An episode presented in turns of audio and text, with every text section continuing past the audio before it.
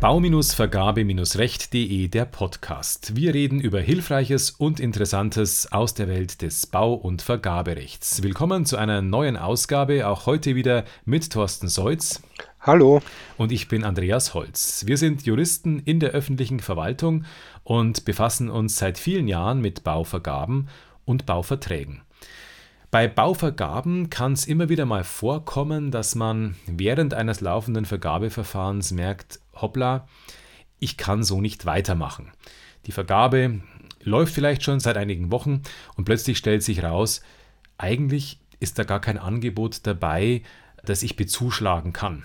Oder es gibt andere Gründe. Man stellt plötzlich fest, das Bauvorhaben, das man ausgeschrieben hat, kann aus irgendwelchen Gründen erstmal nicht realisiert werden. Das können politische Gründe sein. In Kommunen wird viel diskutiert, in Ausschüssen, in Gemeinde- und Stadträten. Plötzlich gibt es vielleicht einen Beschluss, der zum Inhalt hat, die Baumaßnahme erstmal zu stoppen, aus vielleicht Haushaltsbedenken heraus. Es kann alles Mögliche passieren und dann stellt sich die Frage, was mache ich dann? Kann ich das Vergabeverfahren dann einfach einbremsen? Kann ich es stoppen? Kann ich es nur stoppen, wenn bestimmte Gründe vorliegen? Muss ich da in die VBA reinblättern? All diese Fragen kennen Sie vielleicht, liebe Hörerinnen und Hörer. Und ich will kurz mal, bevor wir auf die einzelnen Details eingehen, allgemein was zum Thema Aufhebung sagen. Wenn Sie in die VBA hineinblättern, dann werden Sie bei Paragraph 17 hängen bleiben und da die Überschrift lesen Aufhebung der Ausschreibung. Und dann werden dort verschiedene Gründe aufgezählt, die zu einer Aufhebung führen dürfen.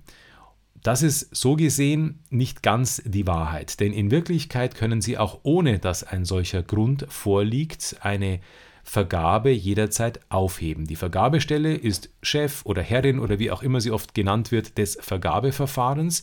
Das heißt, eine Vergabestelle kann eine Vergabe starten, Sie darf aber die Vergabe auch irgendwann stoppen und aufheben. Die Frage ist, welche Rechtsfolge eine Aufhebung hat. Und jetzt kommen wir wieder zur VBA.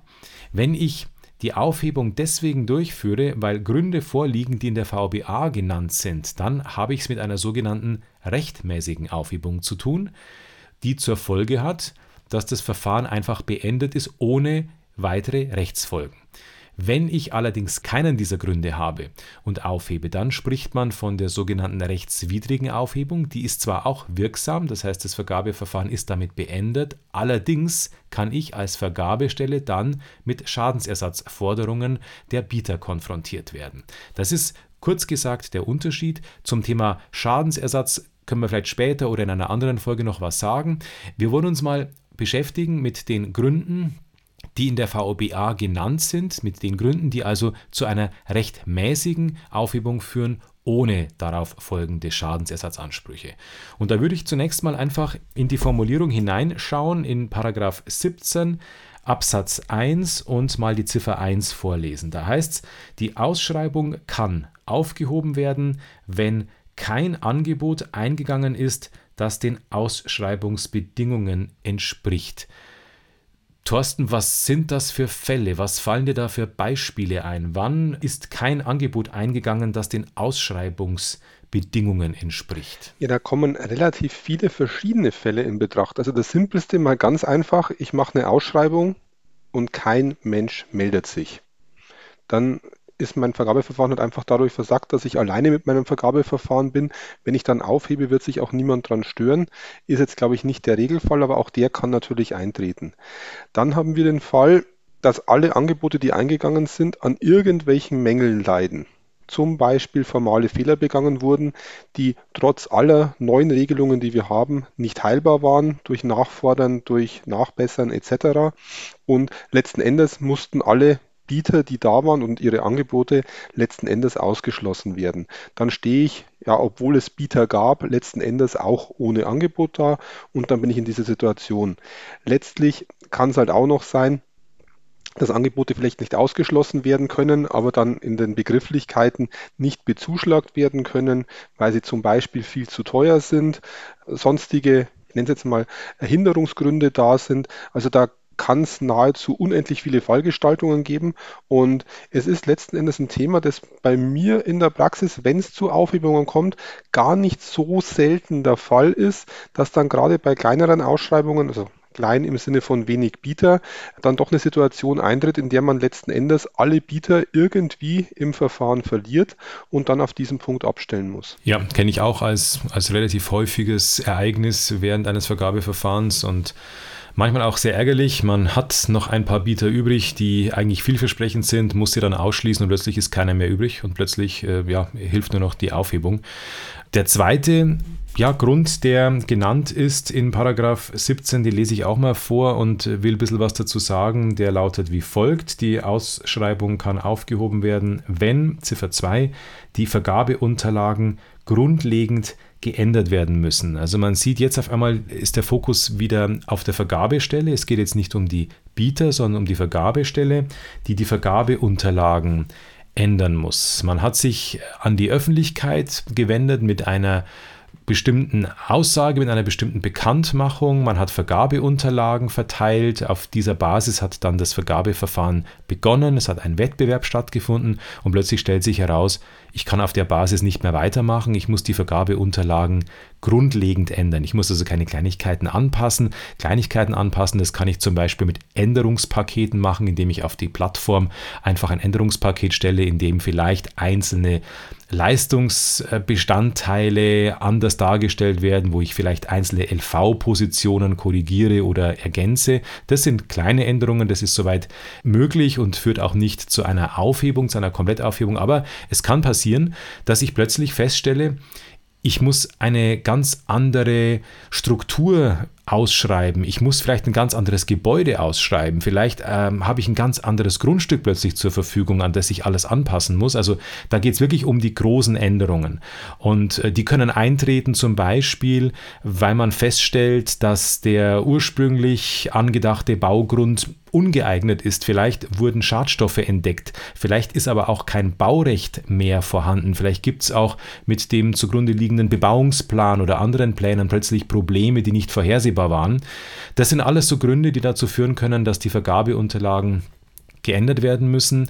Das sind in der Regel Gründe, die von außen kommen, die also eigentlich nicht beeinflussbar waren, die sich zufällig so ergeben haben. Es kann auch rein theoretisch, und darüber kann man diskutieren, unter diese Ziffer der Fall subsumiert werden, dass die Vergabestelle feststellt, hoppla, mir reichen ja die finanziellen Mittel gar nicht aus. Also man kann überlegen, es ist sehr strittig, wird auch in der Kommentarliteratur sehr unterschiedlich gesehen, aber man kann darüber nachdenken, hier auch diesen Fall drunter zu fassen, weil eben die Vergabestelle sagt, ich habe ein kleineres Budget. Das kleinere Budget führt dazu, dass ich mir jetzt vielleicht nicht mehr die Schule leisten kann, die ich ursprünglich hier hinbauen wollte. Ich muss da was anderes draus machen. Ich muss ein viel kleineres Gebäude, vielleicht auch ein anderes Gebäude jetzt umsetzen lassen. Das könnte darunter fallen, aber ich weiß nicht, Thorsten, wie du siehst, es gibt auch noch eine andere Sichtweise diesbezüglich. Man könnte das auch noch anders betrachten, wenn Geldmittel plötzlich nicht mehr so zur Verfügung stehen. Ja, ich kenne die Ansicht, die es auch äh, der Nummer 2 zuordnen will. Ich persönlich tendiere eher dazu, das der Nummer 3 zuzuordnen, den anderen schwerwiegenden Gründen. Das heißt, wir haben in der Nummer 3 dann noch ja, ein, ein großes Notfallauffangbecken, das dann im Prinzip begründungsabhängig nahezu alles abdecken kann. Und dort ist es aus meiner Sicht besser verortet, wobei man auch sagen muss, am Ende hängt es ein bisschen von der Vergabestelle ab. Wenn die Vergabestelle eben begründet, dass die Vergabeunterlagen massiv geändert werden müssen und der Hintergrund nur ist, dass man weniger Geld zur Verfügung hat, Geld nicht zur Verfügung hat, dann stellt man die Vergabeunterlagen in den Vordergrund und dann ist Nummer zwei aus meiner Sicht auch sehr, sehr gut vertretbar und auch richtig. Wenn ich dagegen den Aspekt des Geldes in den Vordergrund rücke, dann passt aus meiner Sicht häufig die Nummer drei besser. Am Ende des Tages ist es aber ein rein dogmatischer Streit, weil letzten Endes führen beide zur selben Rechtsfolge. Das heißt, wenn ich begründen kann, dass der Grund von außen kommt, habe ich eine Aufhebung und letzten Endes keine Schadenersatzverpflichtung. Und wenn der Grund letzten Endes selbst verschuldet ist, im, im schlimmsten Fall, dann habe ich ohnehin die Thematik mit der zwar wirksamen Aufhebung, die dann aber möglicherweise zu Schadenersatz führt, mit der wir uns heute gar nicht so intensiv beschäftigen wollen, was bei Geldmitteln aber durchaus immer eine Diskussion sicherlich ist, weil es ist doch durchaus schwer zu begründen, warum man für fehlende Geldmittel am Ende dann letzten Endes gar nichts kann. Also da tun sich Vergabestellen dann oft schon sehr, sehr schwer, wenn dieser Punkt eintritt. Ein Fall könnte vielleicht ja unverschuldet sein, nämlich der, dass Materialpreise plötzlich enorm ansteigen. Also das haben wir in der letzten Zeit ja erlebt, dass aufgrund irgendwelcher weltpolitischer Entwicklungen, vielleicht auch aufgrund einer Pandemie, plötzlich Lieferengpässe bestehen, dass äh, auf einmal äh, Preise enorm in die, in die Höhe gehen, dass zwischen der Schätzung des Auftragswerts und der Beauftragung eine gewisse Zeit vergeht, in der üblicherweise zwar auch kleinere Preissteigerungen passieren können. Es kann aber dann eben auch zu diesen Fällen kommen, wo diese Preissteigerungen plötzlich enorm ausfallen, wo man auf einmal feststellt, die Angebote, die ich bekomme, die sind eigentlich marktüblich, sind also leider den entsprechenden Preisentwicklungen angemessen, aber man hat diese Preisentwicklungen eben im Zeitpunkt der Erstellung der Vergabeunterlagen so noch nicht vorhersehen können. Das wäre jetzt nach meinem Gefühl ein Fall, wo ich sagen könnte mit guter Begründung, da kann die Vergabestelle einfach nichts dafür. Das hat sich halt so entwickelt oder, oder wie würdest du das sehen? Thorsten. Das lässt sich sehr gut hören. Ich meine, bei diesen Fällen stellt sich dann immer noch die Frage, welche Qualität die Schätzung hat. Aber auch da muss man sich immer im Auge haben, Schätzungen können, also sind Schätzungen und können deswegen nie auf den Cent genau richtig sein. Und gerade in Situationen, wie wir sie die letzten Jahre erlebt haben, mit der Corona-Pandemie, mit dem Ukraine-Krieg und seinen Auswirkungen zum Beispiel auf Stahlpreise, da hat man gesehen, dass Schätzungen dann wirklich sehr, sehr schnell an ihre Grenzen stoßen. Und da kann dieser Fall wirklich sehr, sehr schnell und ich würde dann auch sagen unverschuldet eintreten dass die Geldmittel nicht reichen. Jetzt, wo du den Fall geschildert hast, ist mir gerade aufgefallen, eigentlich ist es auch ein wunderbarer Fall, um das alles nochmal Revue passieren zu lassen.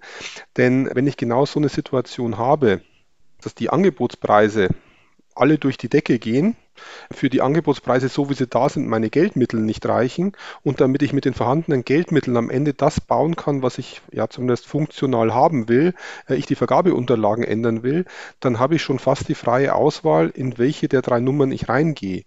Weil solange die Angebote so teuer sind, äh, dass sie nicht zuschlagsfähig sind. Das heißt also, dass die Schätzung richtig war, aber die Angebote überteuert sind, kann es die Nummer eins sein. Wenn ich die Vergabeunterlagen ändere, weil ich eben jetzt was anderes brauche, das ich mir leisten kann, kann es die Nummer zwei sein. Und wenn ich in den Vordergrund stelle, dass meine Geldmittel nicht ausreichen, dann kann es auch die Nummer drei sein.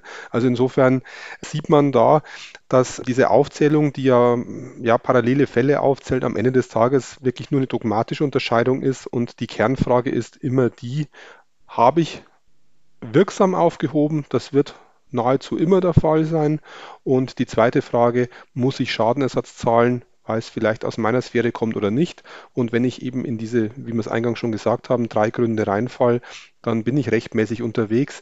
Und es ist zwar wichtig, diese drei Fallgruppen zu kennen, auch mit ihren Facetten. Aber man muss sich jetzt dann, wenn mehrere passen, nicht unbedingt den Kopf zerbrechen, dass jetzt nur eines richtig sein kann.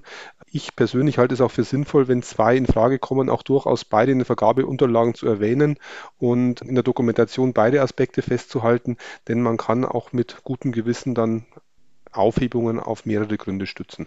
Was dann eben danach kommt, wenn man feststellt, es war eine rechtmäßige Aufhebung, ja, letzten Endes, was kommt dann? Es wird vielleicht ein neues Vergabeverfahren irgendwann gestartet werden. Jedenfalls muss man sich nicht mit dem Gedanken rumschlagen, dass es zu irgendwelchen Schadensersatzforderungen kommen kann.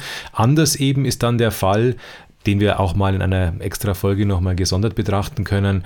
Wenn ich aufhebe, aber eigentlich keiner dieser Gründe passt, der hier in Paragraph 17 aufgeführt ist und ich dann tatsächlich mit Schadensersatzforderungen konfrontiert werde, wenn Bieter sagen, ich möchte jetzt ja, Geld haben, zumindest für die Kosten, die ich jetzt in die Vergabe gesteckt habe, in das Erstellen der Unterlagen. Ähm, es gibt aber auch Fälle, äh, in denen sagen dann die Bieter, ich hätte jetzt gern so eine Art ja, entgangenen Gewinn. Das sind zum Teil nicht ganz einfache Fälle, die man auch je nach Einzelfall beurteilen muss. Ich würde sagen, dass das mal ein Thema ist für eine unserer nächsten Folgen. Heute ging es erstmal um die allgemeinen Voraussetzungen des Paragraph 17 und ich würde sagen, wir enden damit auch für heute. Beiträge zu diesem und zu vielen anderen Themen finden Sie unter bau-vergabe-recht.de. Es gibt da auch einen extra Beitrag zum Thema Aufhebung der Vergabe, den Sie jederzeit sich auch nochmal durchlesen können. Anregungen und Themenvorschläge gerne per E-Mail an podcast.bau-vergabe-recht.de oder per WhatsApp Sprachnachricht an 089 21555 882. Wenn Ihnen unser Podcast gefällt, freuen wir uns auch über eine positive Bewertung in Ihrer Podcast-App. Danke fürs Zuhören und bis bald. Bis bald.